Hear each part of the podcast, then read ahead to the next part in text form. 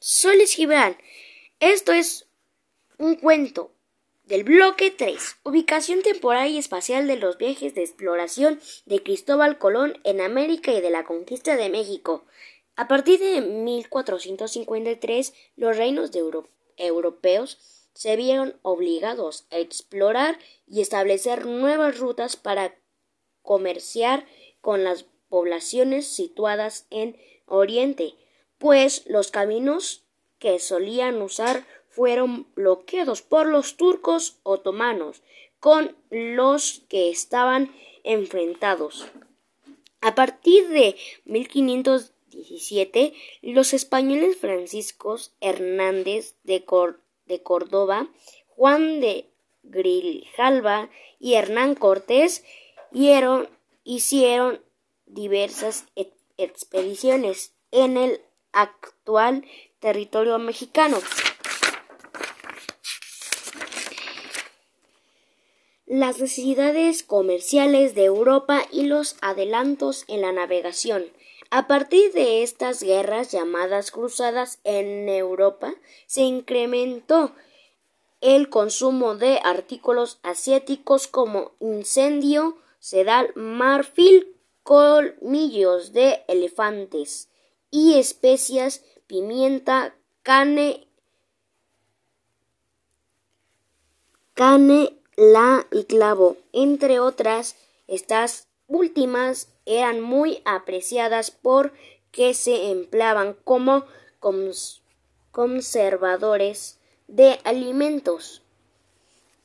En 1453 la ciudad de Constantinopla fue, conquistada por los turcos otomanos y las costas del mar Mediterráneo empezaron a ser asaltas por piratas aliados de los turcos.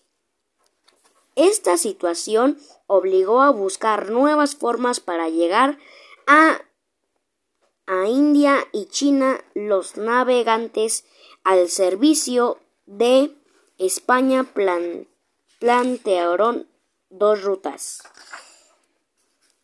Los viajes fueron posibles gracias a los avances tecnológicos que realizaron en las embarcaciones y en los instrumentos de navegación. Entre las embarcaciones destacaban la carabela, un barco liviano con velas cuadradas que permitía aprovechar, aprovechar los vientos favorables y resultaban muy rápido y resistente para recorrer distancias largas y la nao una embarcación de mayor tamaño que era usada para la guerra. Los primeros contactos de España en América. A finales del siglo XV, en el Reino de España, el marino Genoves Cristóbal Colón planeó dar la vuelta al mundo para llegar a India y conseguir especias, pues entonces ya se sabía que la Tierra es redonda. A su regreso a Europa, Colón llevó objetos de oro, animales e indígenas para mostrar la riqueza de las tierras exploradas. Por este motivo, de reyes de España financiaron, otra, otra expedición más grande que la anterior. Algunos, navegantes españoles se dedicaron a explorar el territorio descubierto y a recorrer sus costas con la autorización de los reyes quienes se consideraban dueños de estos territorios. La conquista de México Tenochtitlan.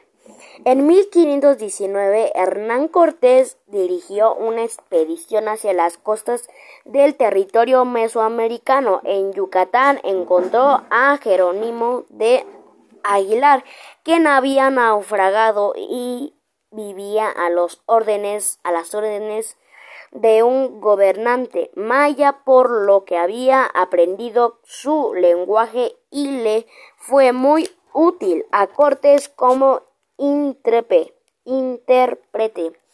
Veracruz, al desembarcar en lo que hoy es el estado de Veracruz. Moctezuma, el gobernante mexica, se enteró de la llegada de Hernán Cortés y envió mensajeros al, encuentro de los españoles con la instrucción de ofrecerles regalos a cambio de que abandonaran sus planes de llegar hasta Tenochtitlan. Cuando los españoles viajaban hacia Tenochtitlan, los indígenas totonacas, totonacos invitaron a Cortés para que visitara al señor de Kempoala, con quien se alió.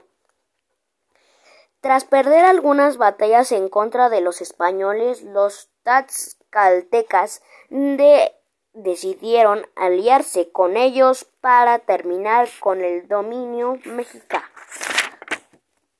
Las alianzas de los españoles con los indígenas fueron determinantes para que cayera la ciudad de México Tenochtitlan,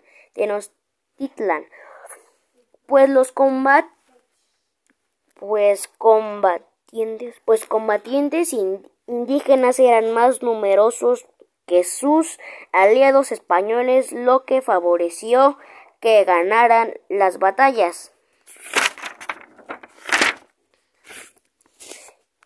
Expansión y colonización a nuevos territorios. Después de la conquista de Tenochtitlan, se indica e iniciaron, iniciaron varias experiencias hacia el norte y sur de Mesoamérica con dos objetivos principales, la búsqueda de metales preciosos, oro y plata y la, em, eh, y la evangelización. Mestizaje e intercambio cultural. Una vez iniciado el proceso de colonización, los españoles llevaron a cabo diversas acciones para gobernar las, las áreas que habían conquistado. Una de ellas fueron reubicar los pueblos y, y agruparlos en torno a nuevas aldeas. La corona española envió un grupo de frailes para convertir a los indígenas de los territorios conquistados a la religión católica por medio de la evangelización. Distintas concepciones sobre la guerra mesoamericanos y españoles. Los pueblos mesoamericanos organizaban combates que tenían un sentido sagrado con el fin, con el fin de obtener cautivos para el sacrificio, pues la guerra formaba parte de su concepción del universo. Los españoles trajeron consigo armas desconocidas para los pobladores mesoamericanos, como las fuego, cañones y escopetas, copetas, también animales que no se conocían y que usaban en combate como caballos y perros y presa. Una vez iniciado el proceso de colonización, empezó una fusión de los alimentos europeos y, mesoamericanos. Tanto sabores como recetas se mezclaron para dar origen a guisos, a dulces muy elaborados. En los conventos se preparaban dulces tradicionales entre los que destacaban algunos que hasta el día de hoy nos, nos delaitan, como los alfeñiques, los bizcochos, las galletas, las empanadas, las frutas en almíbar o los muegones o los mueganos.